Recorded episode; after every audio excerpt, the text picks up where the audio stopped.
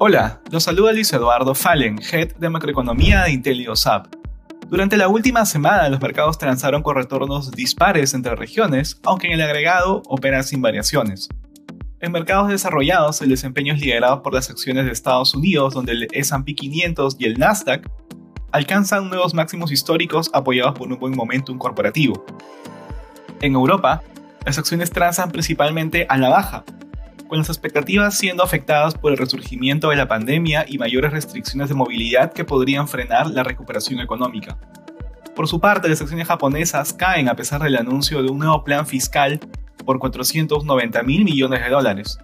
Los mercados emergentes operan a la baja en lo corrido de la semana con pérdidas que son lideradas por América Latina.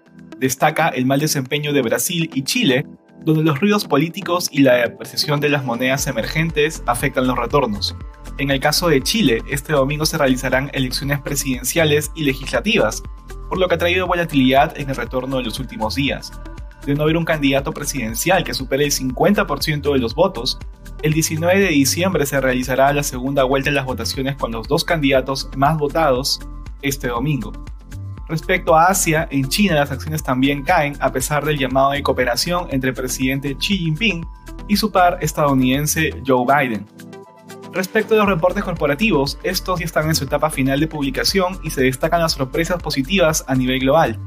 A la fecha, un 95% de las empresas del S&P 500 ha reportado, con un 82% de ellas superando las expectativas de crecimiento de utilidades, en promedio, las utilidades han crecido un 41%, impulsadas principalmente por los sectores de energía, materiales e industrial.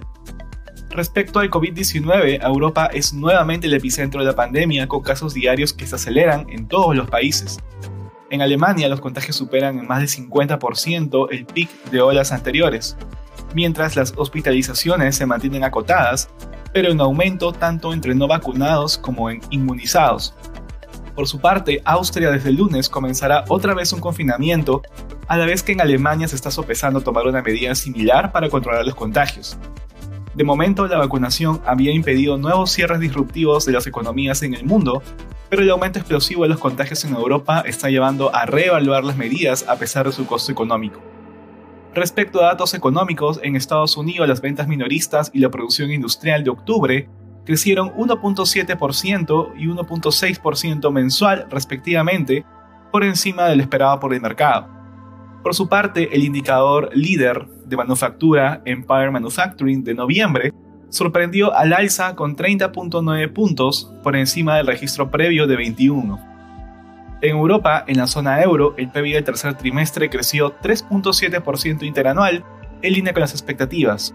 Finalmente, en China, las ventas minoristas y la producción industrial de octubre subieron 4.9% y 3.9% interanual respectivamente. Gracias por escucharnos y si tuviera alguna consulta, no dude en contactarnos.